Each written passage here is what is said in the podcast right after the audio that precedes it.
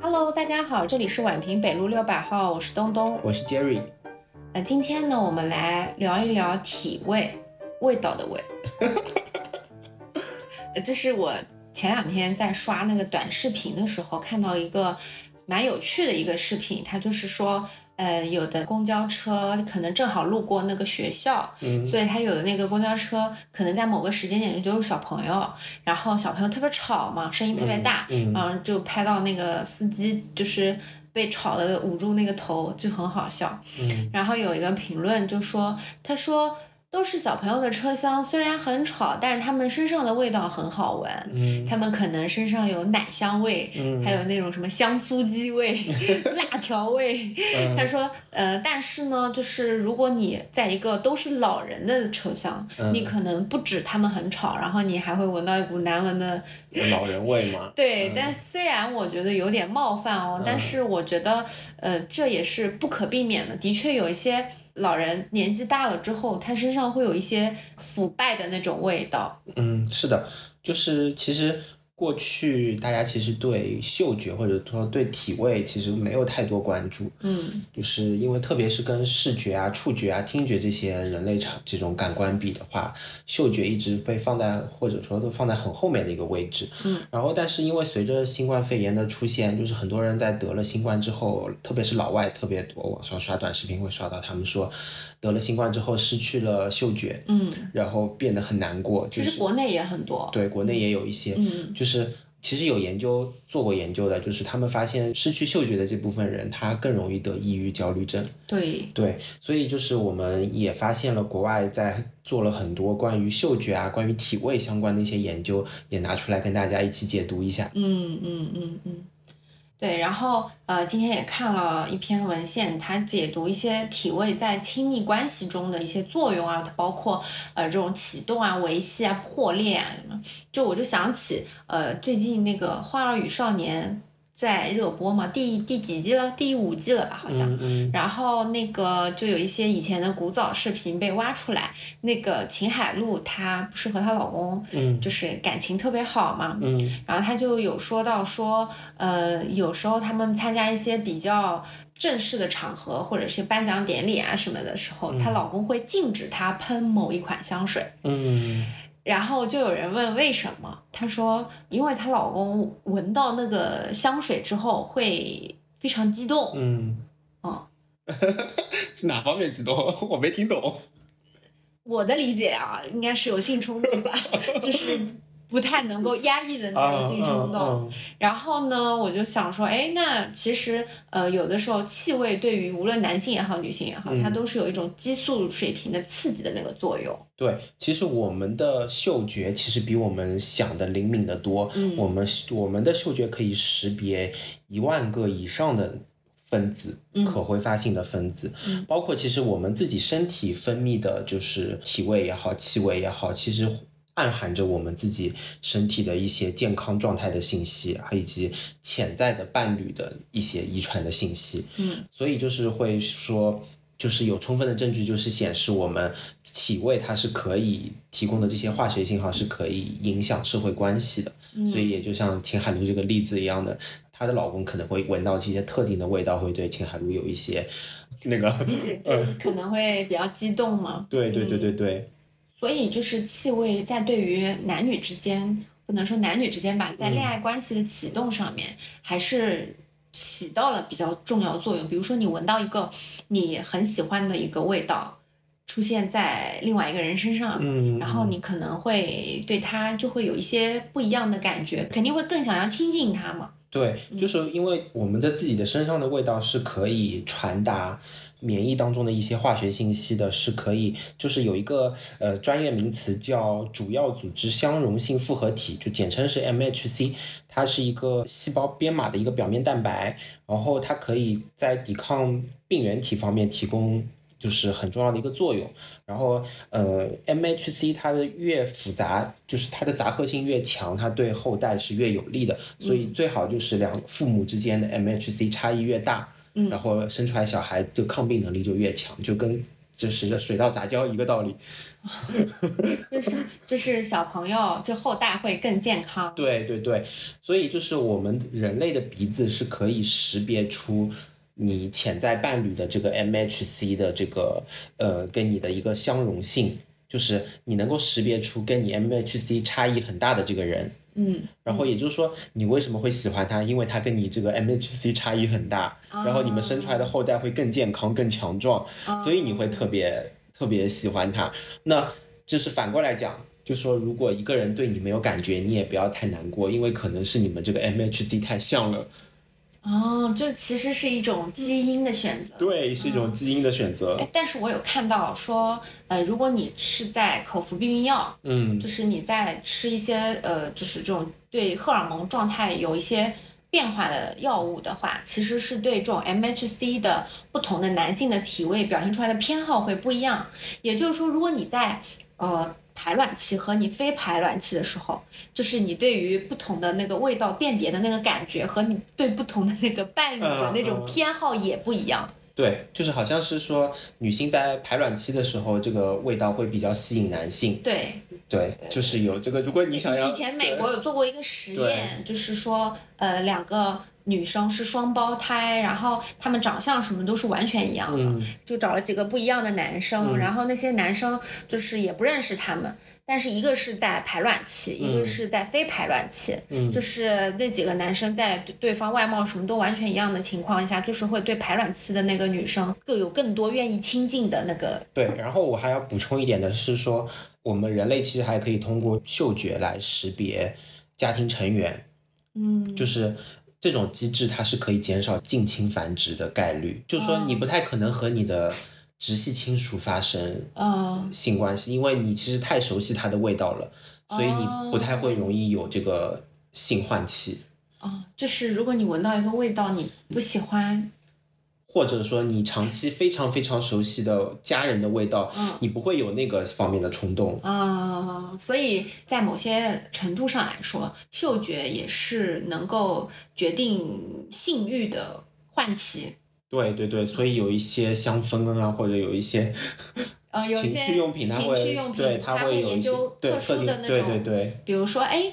甄嬛传》里面嗯当时那个安陵容流产的时候，那个是甄嬛给她用了一个什么香水，对吧？嗯嗯，就是就一个花香和一个什么香混杂嗯在味一起，百合啊，对，嗯然后那个皇上闻到了那个味道之嗯后，就他就控制不住自己，有冲动了嗯然后就有冲动了嗯嗯啊。所以就是像古代，像我们很多宫斗剧里面， 嗯就是那些擅长用香的那些高手，好像顾宠能力也更好，嗯，对，就就安陵 容，所以是有道理的，，哦有道理这个是有科学依据的。 是的，是的。嗯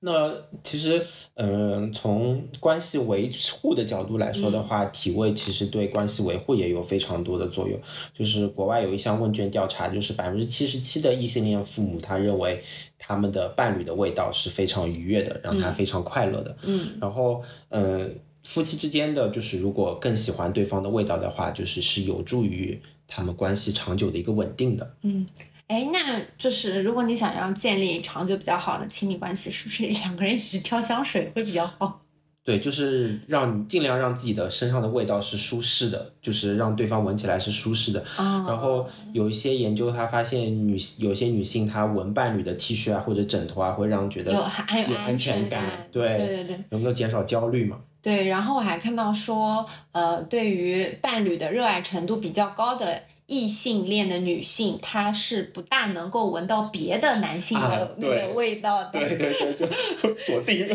对就是别人身上的味道她闻不到，嗯她只会嗯闻到就是她的伴侣的身上的味道。对，而且其实另一方面，就是你在某些状况不同的情况下产生的这个味道，其实对呃闻这个味道的人来说也有不同的影响。嗯就比如说你在焦虑的时候，这时候出的汗，跟你还有女人流眼泪的时候，嗯这种眼泪的这个味道，嗯，都不太会唤起男性的这个性冲动。哦，我看到了。嗯所以这个女生如果哭了的话，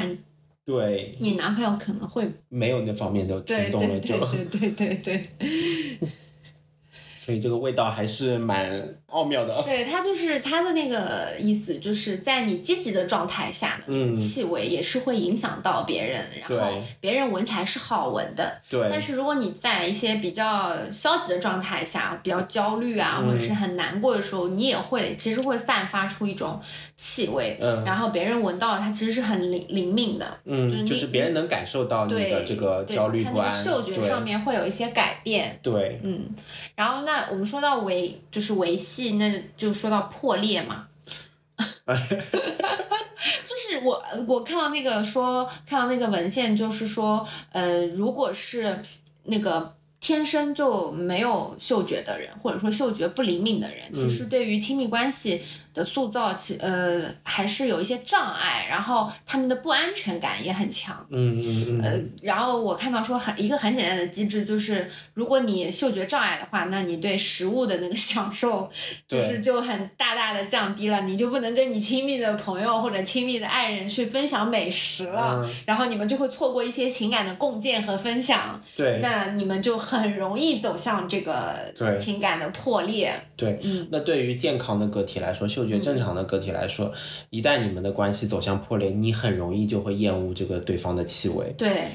这个是可能你以前喜欢这个味道对，但你现在讨厌它之后，你就就是这个味道你也不喜欢。当然，我我们也不是说就是气味决定了关系的破裂，因为嗯你关系的破裂肯定有很多很多的因素。嗯，但是就是想说，如果你呃跟他关系破裂之后，你肯定是不会喜欢他身上的味道了。对，其实一方面，嗯，如果你的健康状况有问题的话，其实你散发出来的味道也是会令伴侣不喜欢的。哦，就比对如说你有一些传染病或者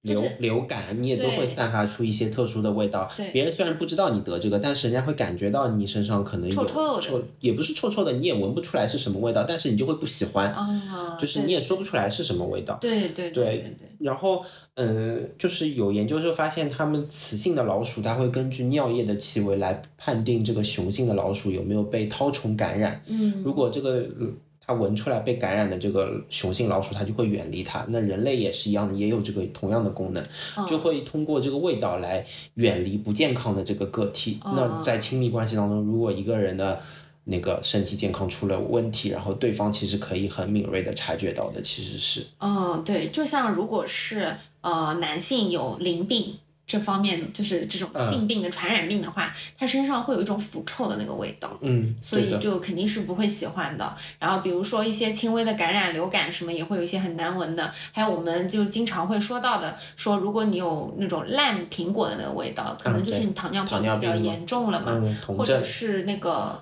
白喉的话，也是会有一些就又甜又烂的那种味道。嗯嗯，嗯，就是如果身上就是散发出一些比较奇怪的味的话，还是要及时就医的，有可能在提示你的健康有一定的呃问题了。对的，对的，所以就是人类就是进化的，或者说动物进化的一个方向，其实就是健康的个体，然后繁衍生存，哦，然后对对就是对通过这些各种各样的办法，或者你自己能够有一些你自己意想不到的一些，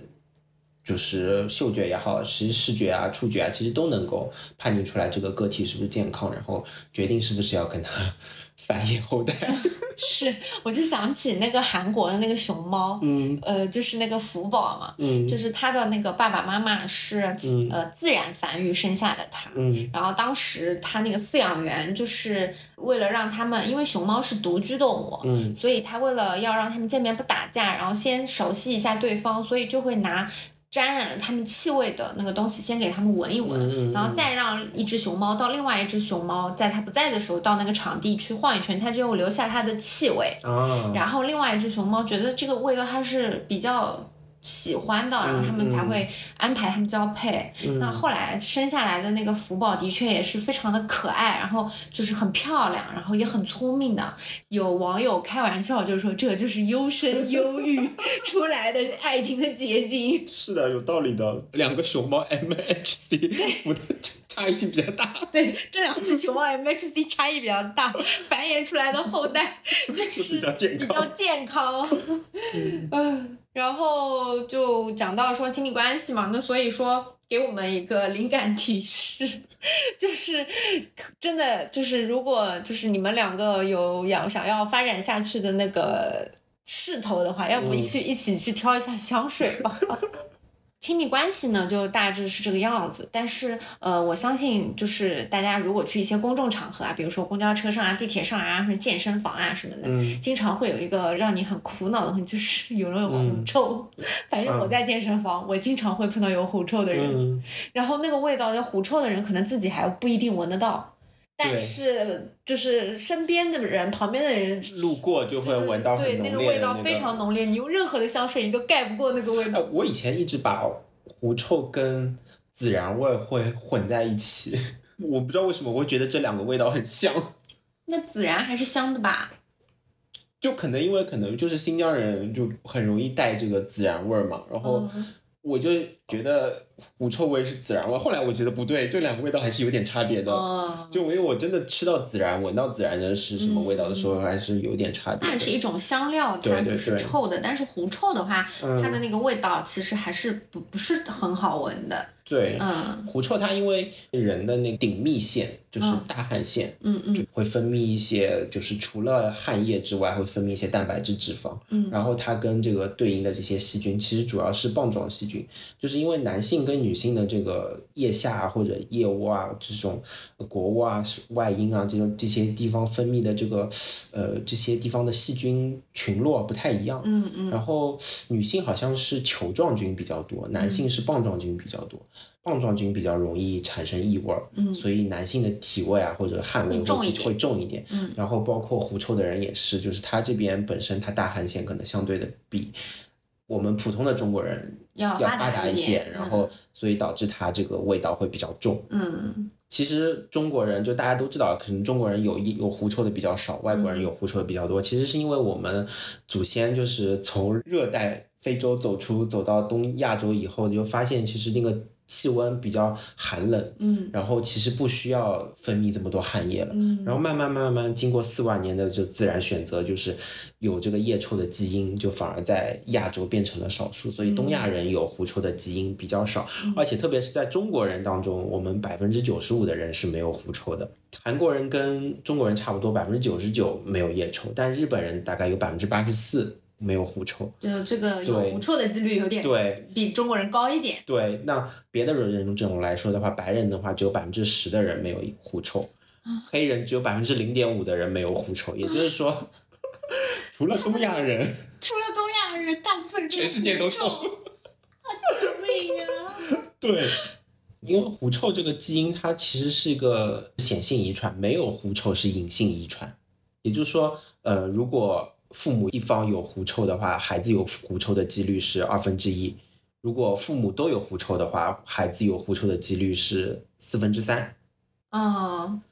所以这个几率还是蛮高的。对，然后如果和外国人就是结婚的话，就和白人或黑人结婚的嗯话，嗯嗯混血嗯对孩子有狐臭的概率是百分之百。啊，所以每个混血都有狐臭。，对，因为这个狐臭的基因是在第十六对染色体上面，哦因为 XY 染色体、性染色体是是二十第二十三对，所以生男生女跟狐臭是没有关系的。但是狐臭不是隐性遗传吗啊，隐性遗传吗？不是不是，没有狐臭是隐性遗传。啊，没有狐臭是隐性遗传。对对对哦，那所有的混血都是狐臭啊，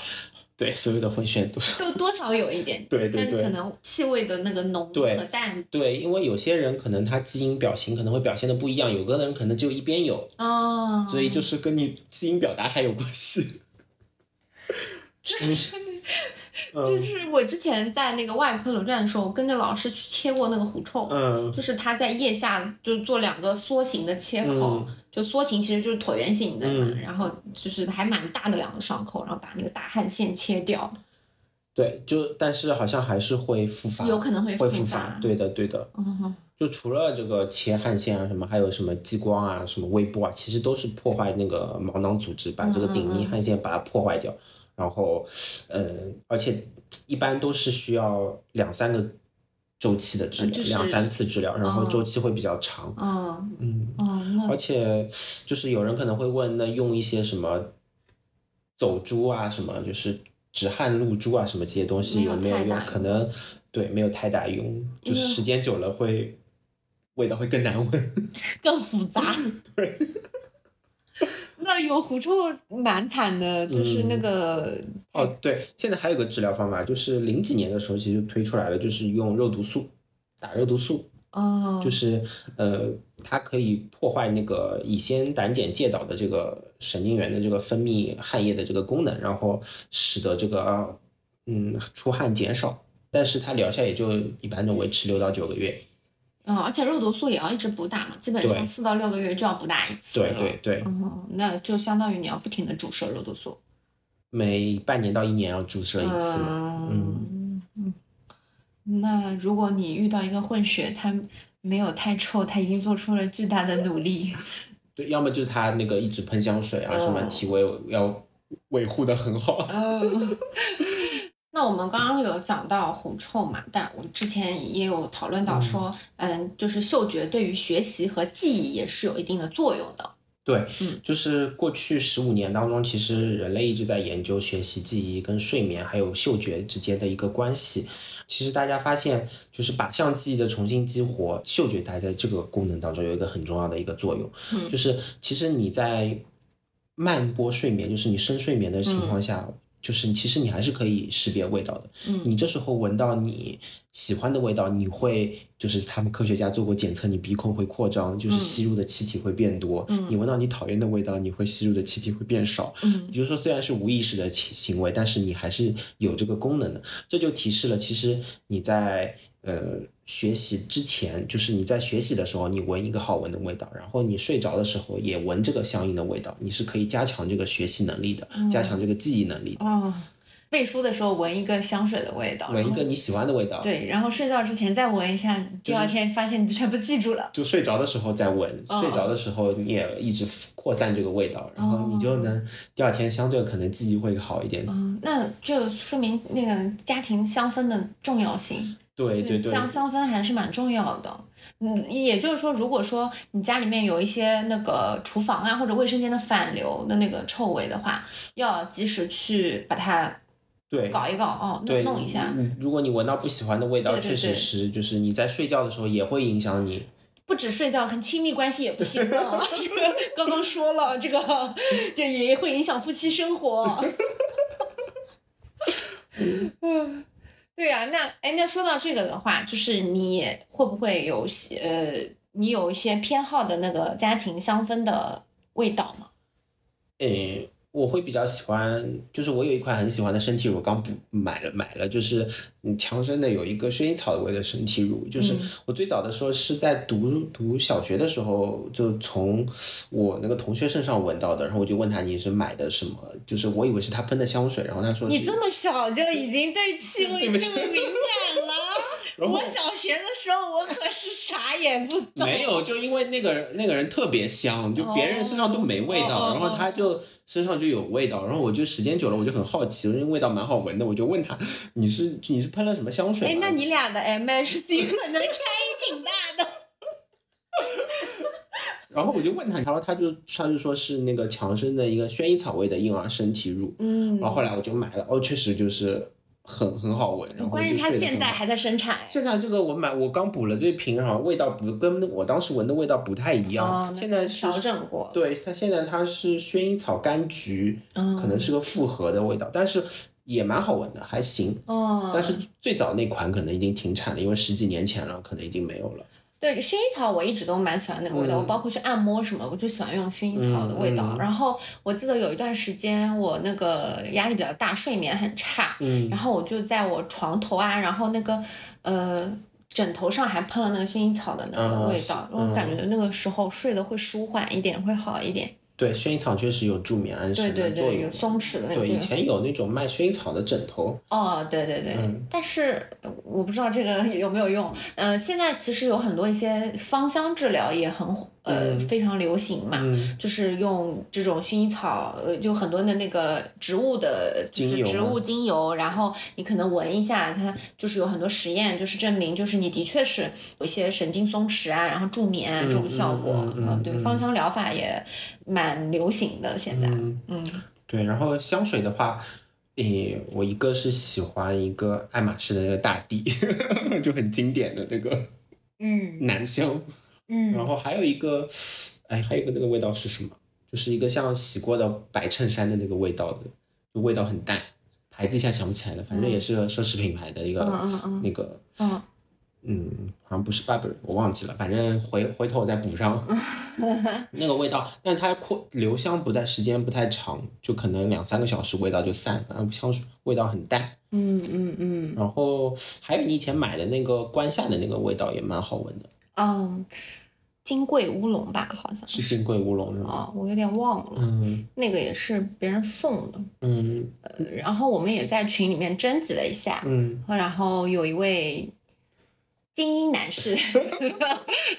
一位金融精英男士推荐的，他说有一个呃香是叫小裁缝，我不知道那个小裁缝应该是那个香香型的味道吧，嗯品牌他没讲。然后那个小小裁缝他说是有一种麝香加那种粉尘的那个气味，嗯好闻吗？粉尘味他哎所谓的粉尘是不是脂粉味呀、啊，然后还有一个叫 For Him，它是有一种洗完澡以后的那个肥皂气息，应该是比较干爽的那种吧。嗯，还有一个是，哦，就它其实就是那种花的味道吧。还有一个叫什么孤儿院，也是那种麝香加上焚香，他说有有那种立地成佛的感觉。 对，嗯就是这些味道。那其实女生的话，其实用的比较多的还是一些花香吧，因为我好像没有特别钟爱的香型，我基本上嗯就是买，就是碰到好闻的香水就买回来，然后嗯抓到哪个喷哪个。对，但其实是气味，它是对于动物来说也是一样，它是一种安全感的一个、嗯嗯呃稳定一个安全感的一种象征嘛，嗯就是你有一个特殊的那个气味，你可能呃这个人身上他一直用同一种香水，然后你下次他还没来，你可能就已经闻到了他的味道，嗯这就是一因为种很熟悉悉感。嗯其实这也是一种个人品牌的塑造，那是不是说我就是要最好固定用一同一种香水，应该是的吧？就个人的气味名片是吧？对对对，个人品牌、个人 IP，香水那个味道也是它的其中之一。嗯嗯嗯就跟我以前闻那个薰衣草的那个身体乳那个同学一样，就是他的 IP， 对，你看你嗅觉多，你嗅觉对，多就灵记敏，忆很强。对你小学到现在还记得它呢。对对对对对，就很多人我可能都已经忘记了，就对这个人有味道，我会记得很久。就是当然狐臭可能也可以让人家记很久，所以各位听众们，如果你想要塑造自己的个人 IP，你就去挑一款就是非常特别的味道，或者你很喜欢的味道，你就一直喷，把自己腌入味。 好，那今天我们这一期呢就差不多到这边结束了。呃，大家如果有一些推荐的那个香水啊、香氛啊什么的，也可以在我们的评论区或者我们的粉丝群跟我们沟通和交流。对，然后我们也想试一试新的一些呃香水啊或者味道啊什么，想试试看对对，我好们刚刚推荐的任何一款那个香水香氛都是不是广告， 啊。对，那毕竟连名品牌名字都没 啊念全了。那我们今天就到这边结束啦，拜拜，拜拜我们下期再见。